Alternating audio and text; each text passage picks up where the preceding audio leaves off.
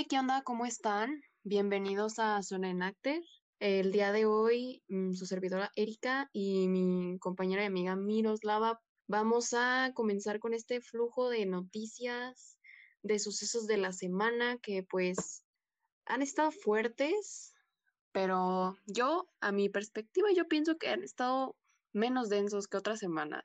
Para compararse con este hermosísimo 2020, creo que esta semana ha estado más tranquila que otras. Pero bueno, sin nada más que agregar, vamos a comenzar con la primera noticia. Es que, pues, es una buena, yo considero que es una buena. Em, empezamos con lo de la vacuna del COVID. Todos sabemos que muchos países han estado envueltos en esta onda de quién tiene la vacuna primero, quién la distribuye primero, quién hace la vacuna menos em, nociva posible, porque ya hemos visto que han tenido efectos secundarios no tan padres las vacunas que se están haciendo en Oxford y AstraZeneca. Entonces, eh, pues, para ser honesta, esto es una buena noticia. Y es que, pues, el director general de la Organización Mundial de la Salud, que es la OMS, pues afirmó que quizás podría estar la vacuna para finales de este año. Mm, quizás, esto es un veremos, no es algo que, que esté 100% seguro y pues veremos qué pasa porque han estado pidiendo todos los países que conforman la OMS que garanticen pues obviamente la distribución equitativa de estas vacunas para que pues nadie se quede sin ella y en caso de que como ya hemos visto hay personas que no quieren vacunarse pues en todo su derecho pero que las vacunas a final de cuentas pues estén disponibles para que tenga esperanza la gente hasta ahorita. No sé, ¿tú qué pienses, Miros? Sí, la verdad es que se me hace algo muy bueno porque nos están dando esperanza. Yo me quedo con eso. Yo seguiré esperando, seguiré teniendo fe y está bien que ellos, mira, que se sigan peleando con que nos la den. y con que no nos maten. Porque eso es lo importante, ¿verdad? Uno ya no sabe de qué va a morir primero aquí. Si de, si de nuestro hermoso sistema de justicia que no nos protege, o, si un virus letal, o la vacuna, ¿verdad? Que causa efectos ah. secundarios muy graves. bueno, exacto. Yo, ¿qué te puedo decir? La verdad sí es algo que me asusta, pero digo, ok, si mientras me den esperanza, yo le entro, sí le entro. Y fíjate, ahorita hablando de esto, eh, pues obviamente ya teníamos, ya todos nos enteramos en días pasados que al presidente de Estados Unidos le dio COVID, ¿verdad que sí? Mm, qué ironía. Eh, claro que sí. Es que, ¿sabes qué? O sea, las enfermedades no distinguen nunca jamás de clases sociales, esas cosas, o sea, no lo entiendo, ¿verdad? Eh, porque son así las personas como ese señor, pero eh, obviamente esto trajo más consecuencias ya que a uno de sus principales asesores, eh, pues también le dio, ¿no? Se contagió. Dio, este, confirmó su prueba de positivo en días pasados, dijo que había, que ha estado mm, en cuarentena, guardado y todo, pero eh, también dicen que formó parte de la comitiva del presidente estadounidense durante un meeting celebrado hace unas semanas en Minnesota, donde probablemente hay más personas, obviamente, contagiadas de ahí. Y mm. pues bueno, seguimos con la cadenita, ¿verdad? Pues veremos, ¿eh? Porque ni siquiera en estas circunstancias que tú dices, oye, ya nuestro queridísimo presidente Trump va a agarrar la onda, va a dejar de decir que el COVID es algo no tan grave, que, que, no, que no seamos exagerados, pero pues al parecer no, porque en ya recientes ha compartido unos tweets que la verdad me dan me, me hacen pensar bastante que, que este señor no entiende. O sea, que digo, amigo, estamos pasando por una pandemia, miles han muerto, millones están contagiados, esperando no morir, y tú dices que no es tan grave. O sea, que, que una gripe común es más grave que el COVID. No entiendo. No entiendo, o sea, digo, ¿hasta dónde llega el cinismo, no? De las personas. que nunca quieren aceptar lo equivocados que están, o sea, porque, porque digo, ¿no? Eres el presidente de una nación, obviamente tienes a tu disposición todos los recursos posibles, los mejores doctores, no te hace falta tanques de oxígeno, no te hace falta atención médica, pero pues, ¿qué tal las personas que no? Que ni siquiera tienen seguro. O sea, se me hace una falta de respeto para tanto para las víctimas que, que están sufriendo de esta terrible enfermedad, tanto como para las familias que pues ya tienen a alguien que lamentablemente ya falleció por esto mismo. Entonces, a considerar, la verdad es que esto es una, una palmadita de qué onda a todo su equipo de relaciones públicas, ¿verdad? Sí. Sí, la verdad es que eso de que se lo tome tan a la ligera es demasiado, demasiado preocupante. Yo siento que es más como por su orgullo de no querer decir nada. Ya vemos desde el principio, estamos platicando que como que dice que no hay que entrar en pánico y no sé qué, pero tampoco se preocupa. Entonces, mm, yo no sé, ahí se los dejo. Hijo, pues, mira, ya entrando temas todavía más tristes, la verdad. Em, pues ah, recientemente todos hemos sabido que en Tabasco y pues en varios estados de la República Mexicana pues han ocurrido muchos desastres entre ellos la tormenta tropical Gama, que hasta ahorita lleva al menos seis muertos y más de 3.000, perdón, 3.600 evacuados por, el, por su paso por México. También provocó que se desplazaran las tierras, que muchas calles se inundaran, que muchas personas perdieran sus casas y pues obviamente sus bienes materiales. Y pues son alrededor de 600 mil afectados, o sea, 600 mil familias que ahorita quizás, quizás viven en la incertidumbre de decir, oye, ¿qué va a pasar? Porque como quiera que sea, obviamente también el sector turístico perdió porque aproximadamente alrededor de 40 mil turistas, pues también perdieron tanto la temporada vacacional como muchas cosas más, ¿no? O sea, yo creo que estos desastres, mm, como decíamos antes, no, no distinguen clases sociales ni personas ni nada y si te toca, te toca desafortunadamente. Pero, o sea, la verdad es que, no sé, escuchar estas noticias me ponen muy triste porque digo, o sea, desde el lado empático, no me puedo imaginar lo triste que ha de ser perder, perder tu casa y no tener dónde dormir. Y pues ver que todo lo que tú has construido de toda tu vida, pues se va en un día, ¿no? Por algo que no puedes predecir ni puedes controlar. Sí, la verdad es que son noticias demasiado, demasiado tristes. Ay, no sé, son cosas muy devastadoras. Y ahorita con esto que llevamos del año, la verdad es que nos sigue sorprendiendo demasiado. Yo no sé, la verdad me siento muy triste por eso. Sí, de hecho ya está, somos una nación muy popular. Ya, no sé si viste que hasta cayó un meteorito en Yucatán. Y yo, ¿cómo? Sí, así es como usted lo escucha.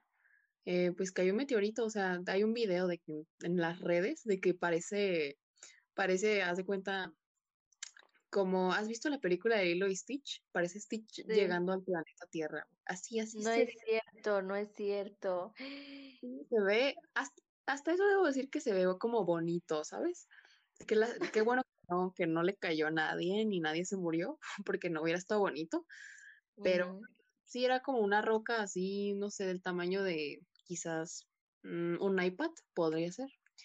Pero, o sea, es, es algo que hemos visto, bueno, yo he visto que ha pasado muchas veces en otros países, pero aquí como que nunca habíamos tenido, nunca habíamos estado tan cerca de un fenómeno astrológico tan impactante. No sé, a mí me llamó mucho la atención. De hecho, hay muchos memes de eso. Hay, o sea, hicieron hasta páginas de el video del meteorito cayendo con diferentes canciones. Ay, no puedo creerlo. Mi favorita es la cumbia de Michael Jackson. Em, está muy padre.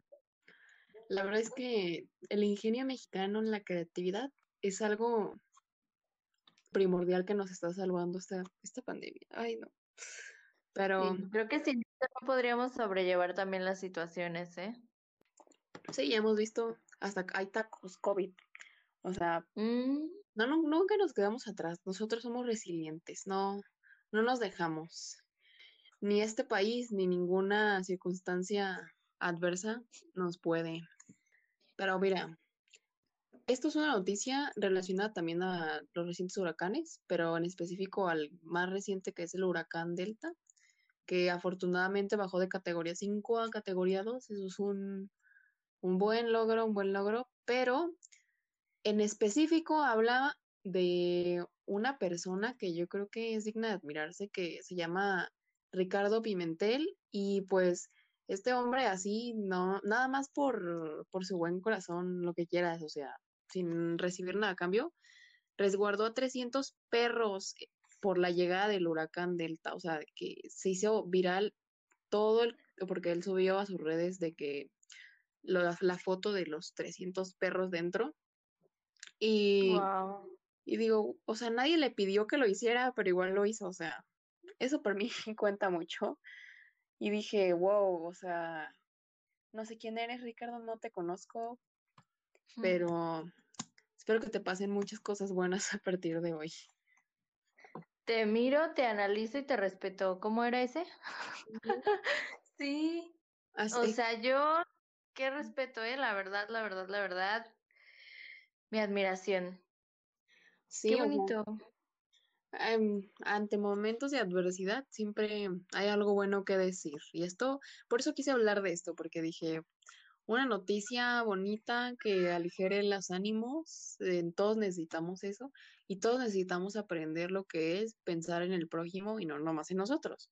O sea, porque a veces uno puede llegar a ser egoísta, uno puede llegar a ser antipático, pero, o sea, yo creo que todos somos débiles por los perritos. Yo personalmente me considero un, un, amante de los perros. O sea, si por mí fuera, adoptaría a todos los perros callejeros que me encuentro en la calle, porque la verdad, ganas no me faltan, pero vivo con mi mamá y pues no se puede eso.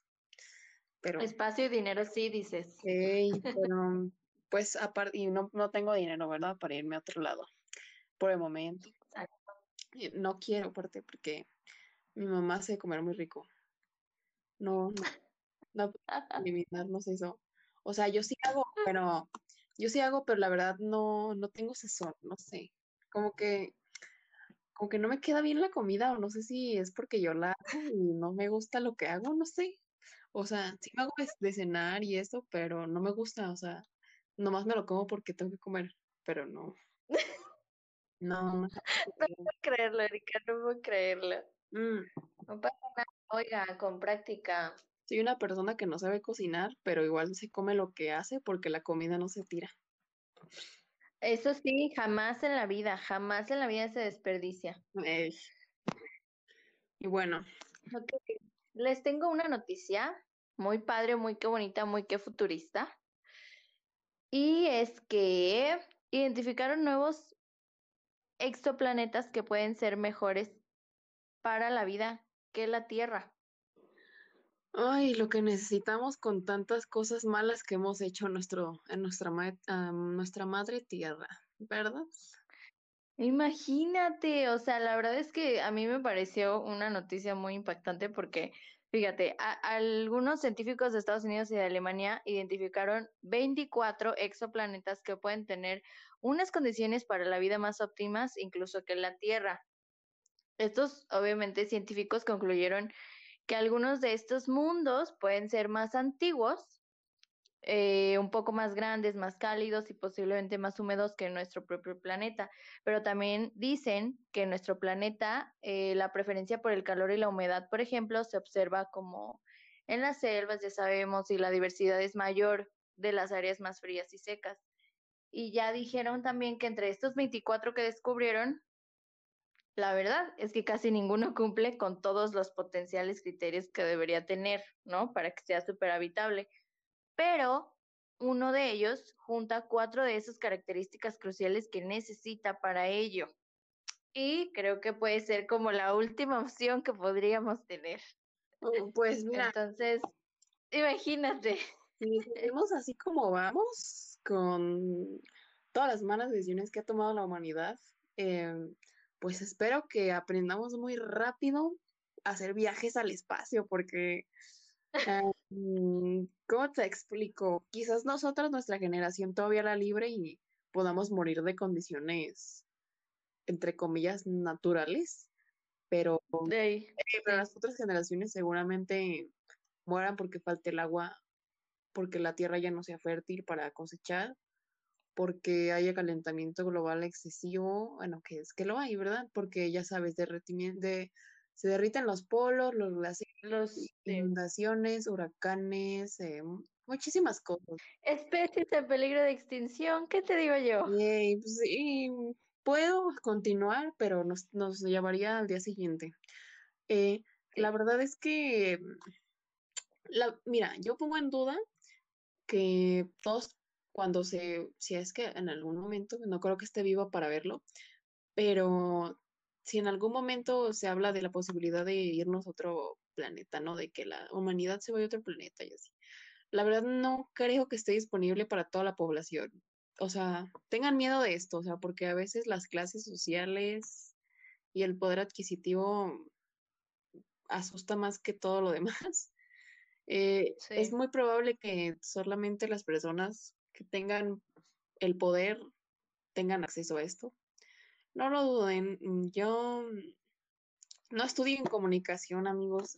Si, si, pueden, estudien medicina o, o ingenierías muy, muy, muy importantes porque hay, yo creo que hasta eso van a, van a ver quiénes sirven más, ¿no?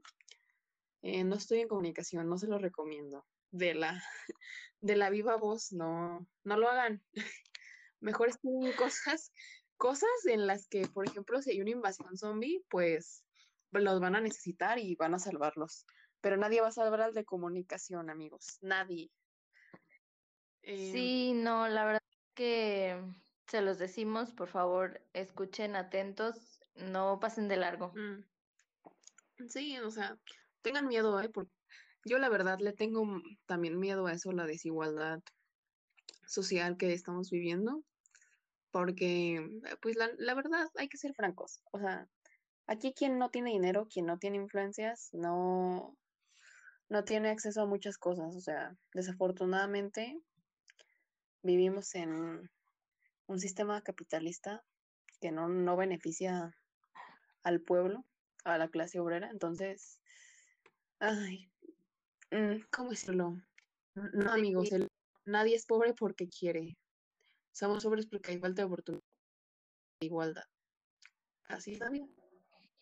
Em, pero bueno, hablando de mm, cosas confusas en cuanto a nuestra política nacional, pues obviamente todo, hay un escándalo, o sea, porque van a, van, quieren extinguir básicamente 109 fideicomisos, amigos, eh, Obviamente la gente está vuelta loca, los partidos de la oposición, o sea, de la oposición contra Morena, que son el PAN, el PRI, el PRD y Movimiento Ciudadano y todos esos, pues están en oposición porque obviamente no quieren que se extingan 109 fideicomisos, que por cierto quieren extinguir el de desastres naturales, valga la redundancia, ¿no?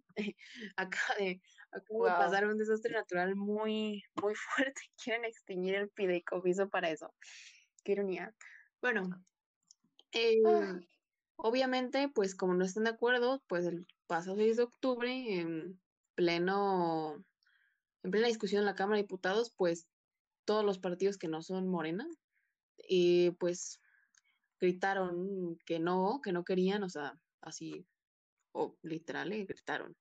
Eh, y pues se subieron, ¿no? O sea, subieron las escalinatas e impidieron que la sesión siguiera, o sea, lo postergaron, porque pues obviamente, o sea, independientemente de muchas cosas políticas, ¿no? En las que no me voy a meter porque la verdad, eh, en cosas como mm, lados, no, es, no, no estoy del lado de nadie, pero pues hay que ser conscientes de que muchos de esos fideicomisos pues se necesitan, o sea, son fondos para la cultura, para la salud, para el bienestar, muchas cosas que no deben no deben de quitarse, o sea, cosas necesarias que por algo están ahí. Yo entiendo que también hay mucha corrupción, lo que tú quieras, que hay gente que está en el poder, que se roba el dinero, mm, muchas cosas que ojalá no pasaran, pero sí pasan. Pero pues imagínate, si antes tenían dinero, así por más poco que fuera, imagínate si no tienen dinero, si no tienen fondos. Así es. Hay muchas cosas que son necesarias. O sea, la cultura, por ejemplo, es algo que, a mi opinión, eh, salva a este país porque todos necesitamos de la cultura, todos necesitamos, todos necesitamos cosas así que quizás no parezcan importantes para muchos, pero al final de cuentas es el trabajo de muchísimos y millones de otros que viven de eso. Entonces, a considerar, la verdad es que no es en, no está tomado en este sexenio, claro que sí. No voy a mencionarlas porque no me quiero meter en esto, pero mm, hay cosas como que por, por pensamientos personales, nada, nada que ver con la política ni nada de eso, pienso que no deben de hacerse y esto es uno de ellos. Sí, la verdad es que es algo que causa mucha impotencia porque pues miren, la realidad de la situación es que todo, todo en esta vida se mueve con dinero. Entonces, ¿ustedes creen que esto podría ser una, o sea, si no necesitamos, si no necesitáramos el dinero para cubrir ciertas este, cosas, por ejemplo, esto de los fideicomisos, o sea, ni se pelearía, ni se exigiría, ni nada. Pero oigan, o sea, son cosas muchas necesarias para que todos podamos seguir como una cadena y podamos coexistir tranquilamente haciendo lo que nos corresponde, pero ni eso nos puede dar el gobierno. Yo no sé, yo también no me voy a poner de ningún lado, pero es para valorar, la verdad. para reflexionar.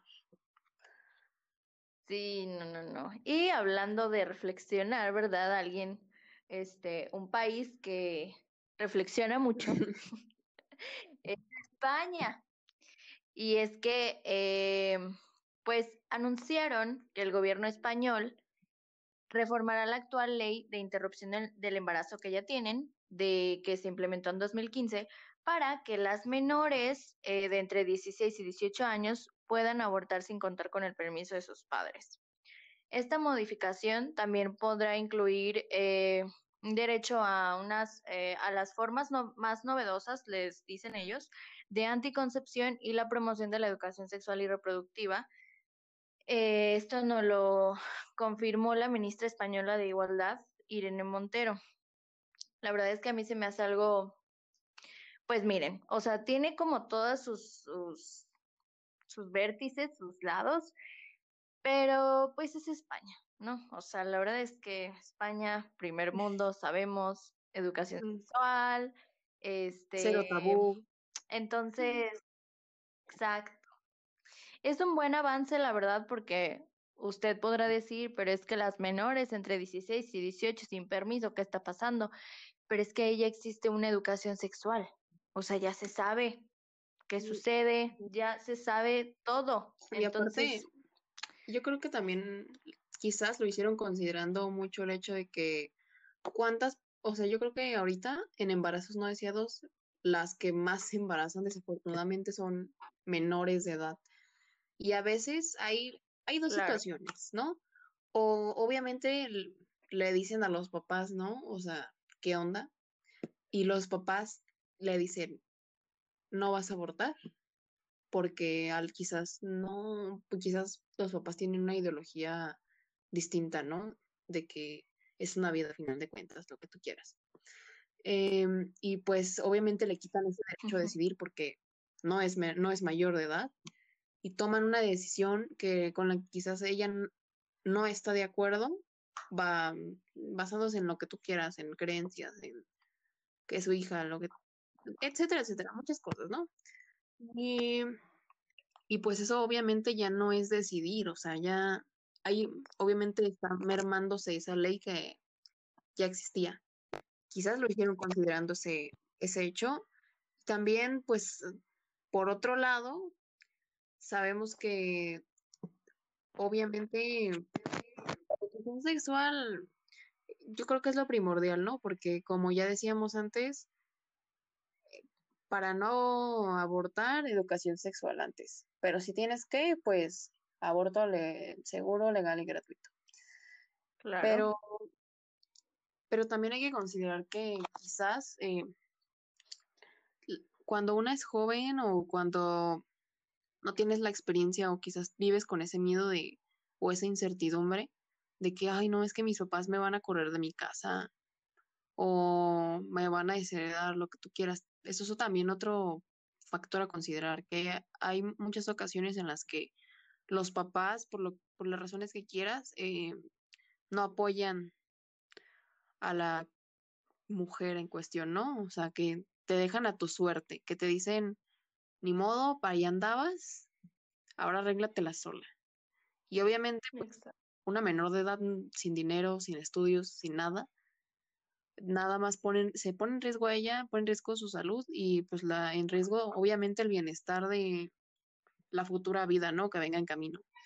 Entonces creo que esta es una opción, a mí en lo personal me parece buena porque, como ya te dije, se presentan situaciones a veces fuera del control de las personas y pues está bien, ¿no? O sea, que la generación joven conozca sus derechos y que los efectúe.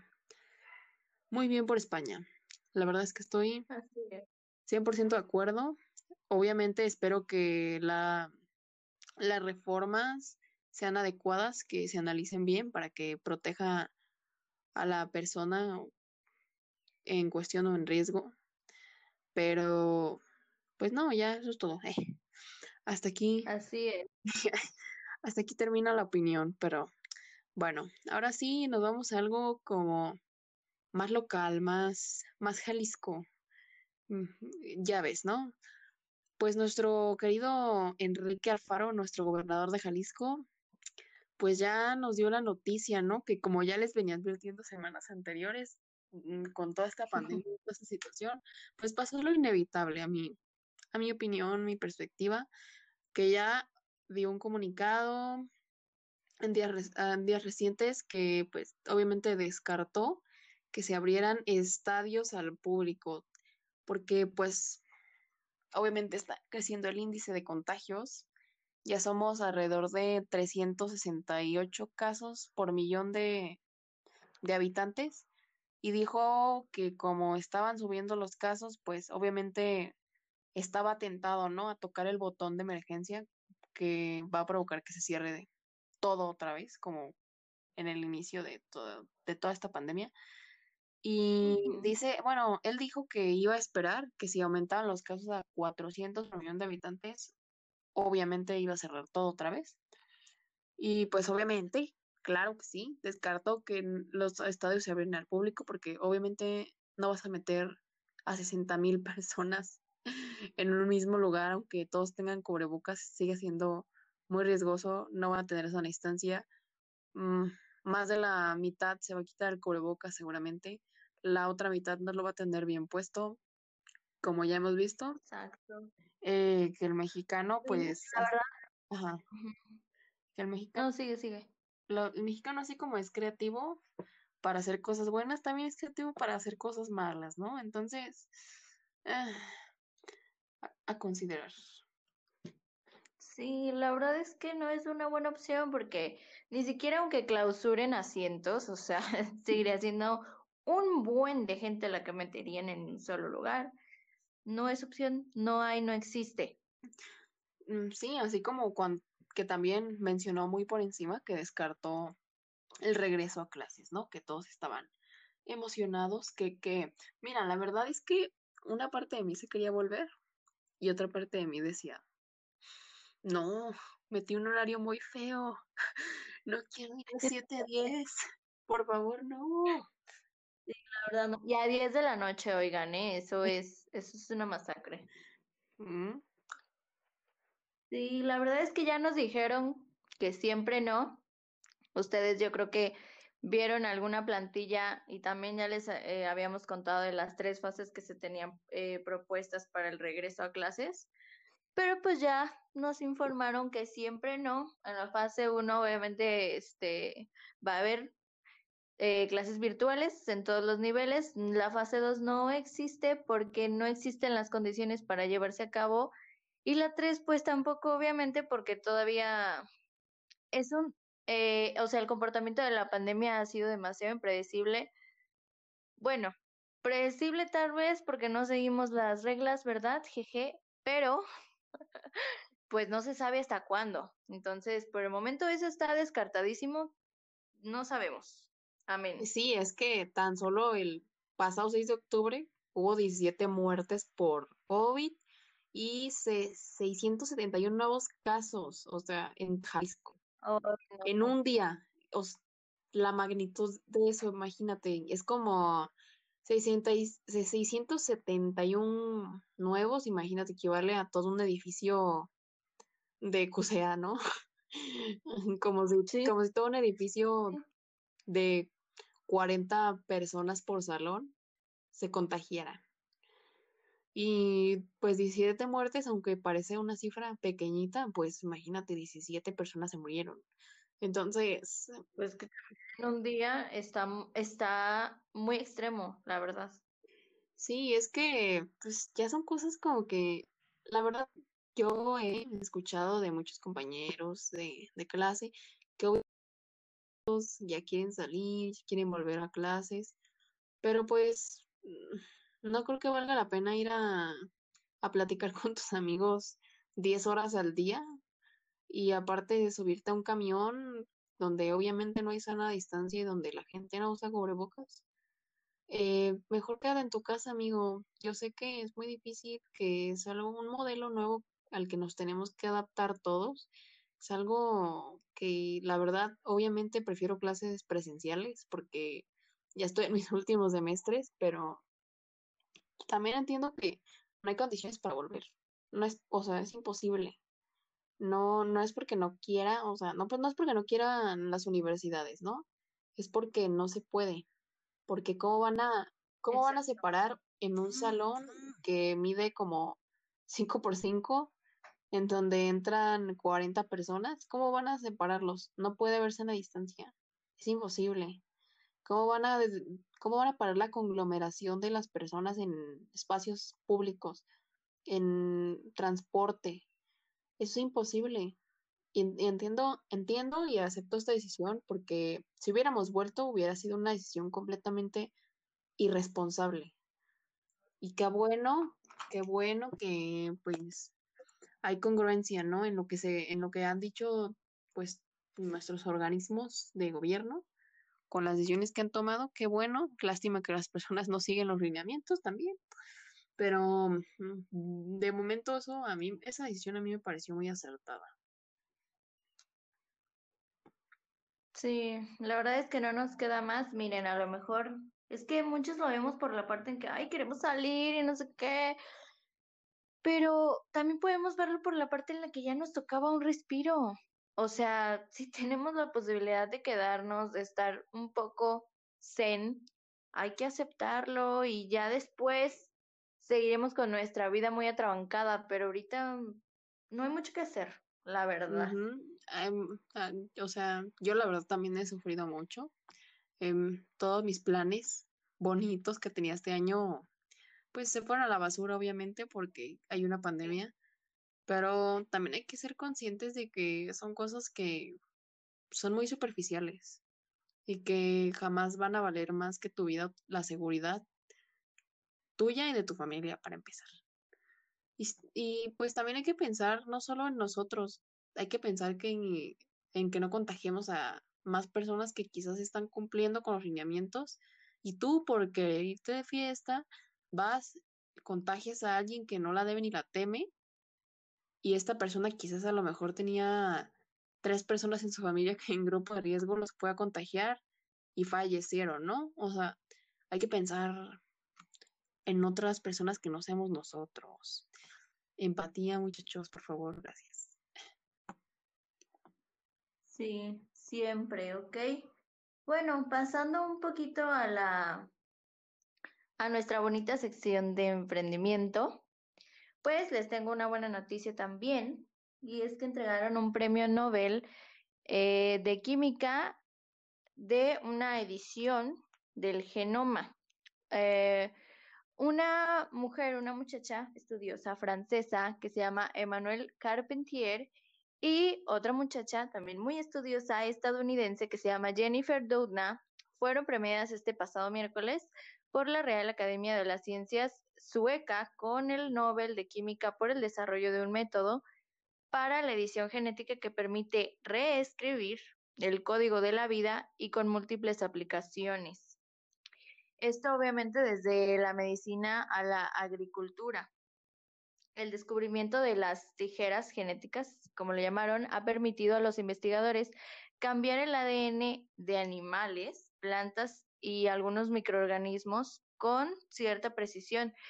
Y también ha contribuido al desarrollo de nuevas terapias y ha abierto una posibilidad de curar en el futuro enfermedades hereditarias, lo cual está súper cool y además de introducir eh, mejoras en cultivos de plantas y hacerlas más resistentes a sequías y plagas, lo cual está full ahorita con todo esto de los cambios y entre otros cambios, ¿verdad? Entre otras cosas que le hemos hecho al pobrecito planeta. Y pues es una buena noticia, creo yo. Sí, sobre todo porque, bueno, lo que yo escuchaba también de eso es, solo han ganado cuatro mujeres este premio en lo que va, o sea, la primera que ganó, o sea, fue la conocidísima Marie Curie, que una mujer muy potente, ¿no? Todos conocemos a esta mujer, todos conocemos el impacto que tuvo en la historia y pues qué bueno, ¿no? Que en muchos ramos, ya sea de las ciencias, de la comunicación o en puestos bueno, en altos mandos, pues hay mujeres al mando. Eso, eso me hace muy padre. Y la verdad, lo que también estoy leyendo son, son descubrimientos que pueden salvar muchísimas vidas en un largo plazo. Pero bueno, pasando a otra noticia, em, vengo con algo muy gracioso hemos estado hablando mucho de Tesla, de todas las cosas que hace mal Tesla. Y pues ahora vez, otra vez hizo algo mal, ¿verdad? Qué, qué sorpresa. Decepción. A ver, cuéntamelo. Y pues es que, o sea, un chico en Twitter denunció que su papá compró un carro de Tesla y que cuando ya, o sea, ese mismo día que lo sacó del concesionario, ya se iba pues a su casa bien feliz, ¿no? Ya había mm, empeñado la casa, ¿no? Para comprarse su Tesla. Y, o sea, esto es muy, muy, ¿cómo decirlo? Muy gracioso escucharlo porque no lo puedes creer, pero el techo de vidrio que tiene Tesla salió volando. O sea, iban en la carretera y salió volando, o sea, y de la nada. Y yo, yo, o sea, y pues obviamente impactados, no sé, sorprendidos, enojados, me imagino, porque pagaron muchísimo por un carro que no sirve, pues regresaron al concesionario y les dijeron, ah, pues ni modo, yo creo que mm, el fabricante tuvo la culpa, ¿no? O sea, echándose culpas, aventándose la pelota. Y pues, y pues, ¿qué decir? Fue un gran escándalo. La verdad es que las personas no, no evitaron la, la oportunidad tanto de hacer memes, porque ya ven que la desgracia ajena nos da mucha risa, como, como también pues de exponer más a Tesla de lo que ya había estado expuesto. ¿Qué, qué crisis de marca, no? Me imagino, me, me pregunto cómo resolverán eso, porque pues, ya van muchas cosas. Cada que entró a internet siempre hizo algo mal. Y digo, amigos, qué mal servicio al cliente. Sí, la verdad es que yo eh, no sé si Elon Musk invierte de, eh, algo, ¿no? De pérdida como a un equipo de relaciones públicas o manejo de la imagen de su marca, que eh, pues se ha visto que no tanto porque él es el que maneja a su propio Twitter. Malamente, porque entonces cosas tontas. Exacto. Entonces, la verdad es que con eso nos deja muchas cosas claras. Eh, está de miedo, amigos, la verdad, este, yo por eso no me compro uno. Y porque no tengo dinero también. Me, por eso ando en el camión. Porque quizás el camionero va a 90 kilómetros por hora hablando por teléfono con su amada mientras escucha cumbia, pero no se vuela el techo. Y eso lo aprecio. Sí, la verdad, tienes toda la Tecnología innovadora. Eso es una buena experiencia. Sí. bueno, ahorita que dijiste de la tecnología, les tengo una noticia impactante eh, que la verdad me llamó mucho la atención porque dije, what the fuck, ¿qué está pasando? Y es que hay, existe un plan político que propone dividir a los eh, grandes, icónicos y gigantes tecnológicos que conocemos. Hicieron eh, una investigación y en medio de esta, eh, obviamente se, se investigaron como el poder de las grandes marcas y de las empresas tecnológicas. Y la bancada demócrata en la Cámara de Representantes se ha planteado la posibilidad de separar a estas empresas, como les digo, entre ellos, este, pues obviamente se ven involucrados los, los CEOs, los que están a cargo, como Jeff Bezos, que es el CEO de Amazon, eh, el CEO de Apple, Mark Zuckerberg, obviamente, el CEO de Google y entre se hacen los que otros, ¿no? Entonces, de... exacto, que, que creen que no sabemos, ¿verdad? Pero mira, ya les vamos a tomar el evento algún día, estoy segura. eh, dijeron, eh, o sea, de cuenta, básicamente declararon vía remota ante el subcomité antimonopolio del Poder Judicial del Congreso de Estados Unidos que se les señala de haber puesto en práctica una política de compras masivas de aquellas empresas eh, más pequeñas que pudieran hacerles la competencia de manera que pueda frenar la posible expansión de estas empresas pequeñas. Obviamente, como se esperaba, estas cuatro personalidades que ya nombré minimizaron ese alcance y el poder de sus empresas y recordaban el enorme servicio que les prestan a los usuarios, ¿verdad? Claro, haciéndose los importantes. Y pues ya dijeron que todo lo planteado puede convertirse en una ley, eh, como sugieren las encuestas, y también los demócratas pueden lograr hacerse una mayoría en el Senado y el candidato de este partido para las elecciones de noviembre, Joe Biden, eh, llega a instalarse en la Casa Blanca. Entonces yo no sé qué va a pasar, la verdad sí está como raro el asunto, pero ya todas esas cosas ya las sabemos, oigan, o sea, ellos siempre quieren ser los poderosos del universo. Me da miedo que, que pues la verdad es que ahorita las redes sociales y la tecnología son las armas más poderosas, más que un cuchillo, más que todo el poder militar que tú quieras. Las armas más poderosas son los medios de comunicación, entre y obviamente entre ellos destacan las redes sociales. Entonces, no sé si estoy como muy convencida de que el gobierno se involucre en, en eso, porque la verdad es que no creo que, que hagan nada bueno. Si te soy honesta, pienso que deberían de mantenerse, mantener fuera las manos de eso, porque son cosas tan importantes, tan primordiales y esenciales en la vida diaria, que no me gustaría que me vieran como un número en una encuesta. No sé, a mí la verdad me daría muchísimo miedo que nuestro gobierno de México anduviera metiendo las manos ahí. Yo sé que sí lo hacen, pero que tuvieran reformas para hacerlo, eso me asusta bastante. Sí, la verdad es que eso de que estén coludidos sí da demasiado miedo porque de por sí ahorita eh, nos controlan.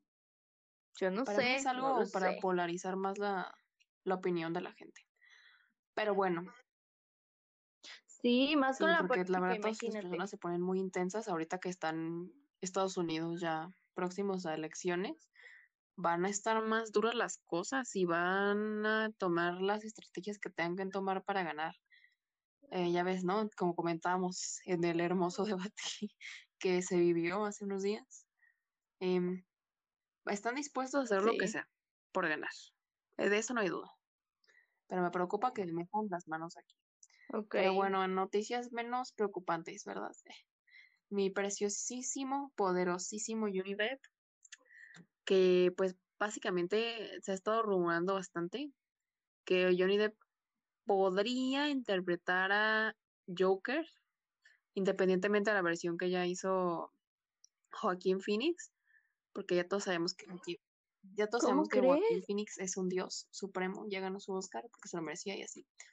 Pero pues van a obviamente hacer una, una secuela de Joker ya para integrarla, ¿no? Con todos estos proyectos que ha estado sacando Warner Bros. de que Batman, por ejemplo, con el poderosísimo Robert Pattinson, mi vampiro perfecto, que pues al parecer esto son, no es nada confirmado, pero se ha estado hablando mucho que podría ser que Johnny Depp interprete al Joker. Eh, circulan también muchos, muchos, eh, pues muchas ediciones de fans, ¿no? Porque talento. Y pues la verdad no se ve nada mal, pero estará en duda. La verdad es que, mm, no sé, a mí me encanta el Joker de Joaquín Phoenix, pero quizás no es tan comercial como lo necesita Warner para las películas que se vienen. No lo sé. Veremos qué opinan los fans. Veremos. Porque la verdad es que a lo que yo he aprendido ahorita de todas estas noticias de que se confirman cast para muchas películas, y después cambian de idea y ya siempre no va a ser esa persona que todos creían. Como ha pasado últimamente con, por ejemplo, no sé si has visto la noticia de de quien, de la actriz que va a interpretar a Tinkerbell en la, en el live action de Peter Pan, que decidieron, por una actriz eh, afroamericana y así, ¿no? Y pues obviamente que hay dos lados. La gente enojada porque quieren que Tinkerbell sea rubia. Y la gente que dice, racistas, ¿cómo que quieren que Tinkerbell sea rubia? Em, yo la verdad, no sé, a mí en lo personal no me, no sé, no, no me representa un gran problema que Tinkerbell no sea rubia. Quizás para otras personas sí. A mí la verdad me da igual, o sea, yo digo, por algo se toman las decisiones. Y una cadena, y, y una empresa tan grande como es Disney, no toma decisiones por tomarlas. Así que yo creo que algo, mm, algo tiene, o sea, algo tiene esta actriz que dijeron, ella es Tinkerbell. Yo creo en eso. Sí, pues es que no hay que hacernos estigmas ni nada, oigan, o sea, ni siquiera han visto la película ni, nada, o sea, hay que esperar. Sí, o sea, y a veces, o sea, solo son especulaciones. Entonces, ay, no, oigan, no hay que ponernos tan intensos. A mí, para mí tampoco la verdad representa gran problema porque, pues a fin de cuentas es una historia, o sea, es un personaje, es, es este, algo que ya está ahí, o sea, exacto, o sea, para empezar. Las hadas no, bueno, sí existen, güey, sí existen las hadas. Yo creo en las hadas. Ay, que me vengan a visitar, por favor, que me hagan la buena. A mí me encanta el live action que hemos visto todos de Peter Pan. La verdad es que siempre me ha gustado ese live action, eh, lo disfruto mucho, pero bueno, veamos qué nos tienen preparados Espero que sea musical. A mí me encantan los musicales. Sí, está estos a mí también me gustan muchísimo. Yo creo que todas las producciones que nos están planeando van a estar buenas, así que no hay que dudar, oigan. Ellos saben, ellos son poderosos, ellos son sabios. Hay que confiar. Bueno, ¿qué más nos tienes? ¿Qué más nos tienes? Y eh, pues les tengo una noticia. Eh, ya ven que hemos estado hablando de New York en los días pasados. Y en esta ocasión vamos a hablar de su hija. Bueno, pues eh, su hija comentó, o sea, es una nota que también hizo con mucho revuelo porque pues es una situación no solo de ella, sino que hemos vivido muchas y han vivido muchas en el medio. Y es que esta influencer y actriz por medio de un live de Instagram eh, contó que se encuentra viviendo como una, como una triste y dolorosa realidad debido a algunos cambios físicos que ha tenido, que ha experimentado tras eh, su pérdida de peso. también dijo eh, que le cuesta mucho como aceptarse y que también ella misma se pone como esa etiqueta y pone ese tabú en donde se dice que no es lo suficientemente flaca para ser actriz. Entonces, sí es algo, creo, pertinente que de lo que tenemos que hablar todo el tiempo, que tenemos que señalar y darle visibilidad a estas situaciones, porque como ya les dije al principio, pues es algo en la que todas vivimos inmersas, aunque lo expresemos o no lo expresemos. Y la verdad es que aunque no debería, siguen existiendo estas situaciones en las que también existen discriminación hacia la no perfección y hacia este, todo lo que vemos y de belleza y estereotipos y tal. Y la verdad es algo que tenemos que señalar y darle pues continuidad, ¿no? Para no sumergirnos en estos, en estos rollos de los estereotipos perfectos y las, las, las pieles perfectas o cualquier otra cosa perfecta, que eso no existe, oigan, la perfección no pues, existe.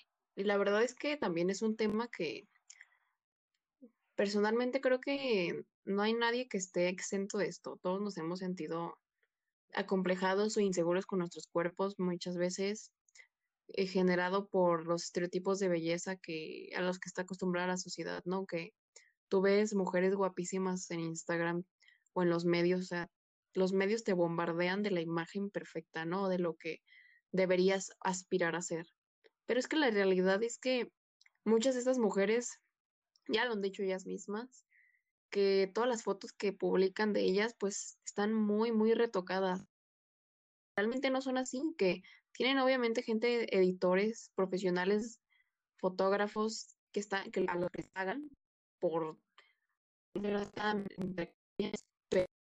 pero realmente no es un cuerpo real, o sea, es, es, es real tener lonjas, tener estrías, tener granos, eh, tener marcas en la piel por lo que tú quieras, estar quizás, eh, pues pesar más de lo que deberías, entre comillas, o pesar menos. Son cosas que no podemos controlar y que a veces simplemente tenemos que olvidarnos de todo lo que la, la sociedad quiere que seamos y ser quienes nosotros queremos ser.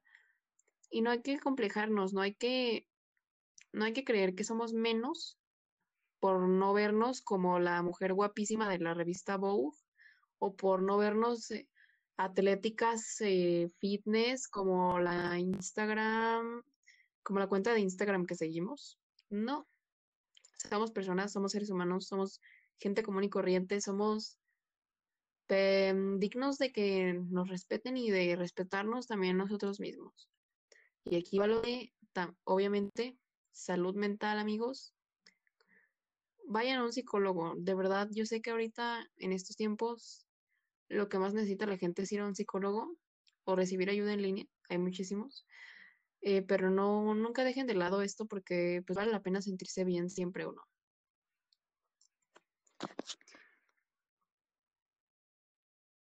Sí, la verdad es que sí lo vale, ténganlo mucho en cuenta. Y pues obviamente para que nosotros podamos reflejar eh, todo lo que queremos, tenemos que trabajar nosotros internamente por y para nosotros mismos. Sí, es que nadie les diga que no pueden ser algo porque no son lo suficientemente delgadas. Al contrario, demuestren que ni la, ni la forma de su cuerpo define qué tan talentosos o qué tan valiosos son. Punto final. Y bueno, para cerrar esta semana con, no diría broche de oro, pero sí con una noticia muy triste, pues se fue un grande que es eh, Eddie Van Halen, que es fundador de la conocidísima y legendaria banda Van Halen. Murió a los 65 años, contra el, perdiendo su lucha contra el cáncer de garganta en Santa Mónica. Y pues em, no hay nada más que decir de esto más que desear pronta resignación a su familia, esperar que descanse en paz y recordar a este gran hombre y gran exponente de la música como lo que fue, que es una leyenda digna de admirarse. Y pues siempre lo recordaremos, ¿no? Em, y pues eso fue todo, ¿no? El día, el día de hoy es aquí nos despedimos. Esperamos que estén bien, que se encuentren siempre bien ustedes y sus familias y que pasen un excelente fin de semana, que se lo merecen, no salgan obviamente. Y pues que se la pasen a toda, en toda su vida, en todo lo que ustedes quieran y decidan hacer. Yo soy Erika. Y yo soy Miroslava. Los queremos. Esto fue Zona en Acter.